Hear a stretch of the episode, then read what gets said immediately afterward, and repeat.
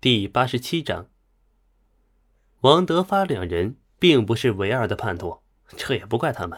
毕竟光头会的核心宗旨是颠覆郭靖的统治，然后取代他以及他手下那群人，在这个世界创造地位。从眼前看呢，是为了获得更高的评价、更大的利益；从长远看，就是借此收获在万界竞技中活下去的本钱。而这两项。曹拓这里都能更加轻而易举的提供。曹拓只是在传播他的武学，但是所有人都看到了他在颠覆整个世界的格局。曹拓公布的六种绝学，单听介绍啊，更像是超越了时代的产物，拥有如同仙法般的威力。在这样的诱惑下，是真不能怪王德发等人不够忠诚。还是那句话，谁能抵挡住修仙的诱惑呀？发生在阴暗角落里的这件事情，没有必要反馈到曹拓那里。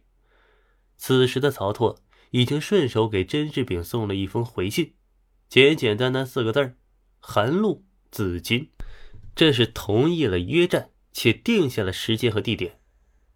此时距离韩露还有十几天，曹拓是刻意留出时间来，给这件事以发酵扩散的余地。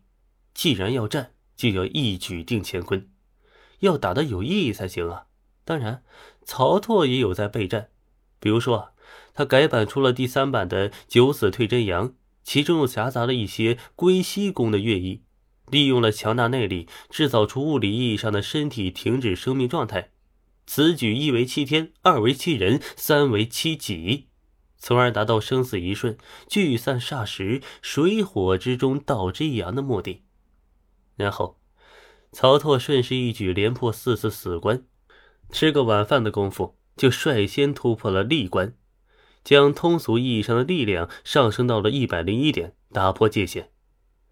破界限的力量呢，虽然只上升了一点，但是给曹拓的感觉却绝不同于以往。站在山上，他有感觉，只要一拳用力，就有可能让脚下的一座山裂开。从简单的数据上来看，一百零一点和一百点。有如此大的差别啊，这也不正确。但是有些时候看的并不只是数据。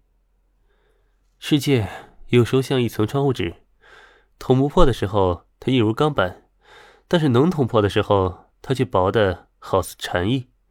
不过，在我突破的一瞬间，也承受了来自世界的重量，它正在排挤我，想要将我丢出去。我想，我理解此时郭靖的状态了。也清楚他为什么选择不出手，而王玉则要处处推着我出面挡刀。曹操并没有隐瞒，将突破后的感受直接传递到身后的小团队。黄香一脸担心道：“嗯，你现你现在这样还能和甄志炳动手吗？要不然老黄出手吧，他现在学你的天才神功，应该可以和甄志炳打了。就算万一不慎重伤，也死不了，还能因祸得福。”能说出这样的话，黄香真是亲外孙女了。黄老邪在一旁锁着眉头啊，简直就要被笑死了。呵呵，用不着。如果只是突破力量的话，我会被排挤，因为我还不够强。但如果我连体力和内力这些都做出突破的话，世界就将我挤不出去了，我会变成钉子户。哼。曹操喝了口热茶，很轻松的说道。如果啊不是有了十足把握，他又怎么会选择突破呢？努力了足足半年这么久，终于得见成效，打破了困扰好些日子的破界限问题，他总是有点那么开心呢。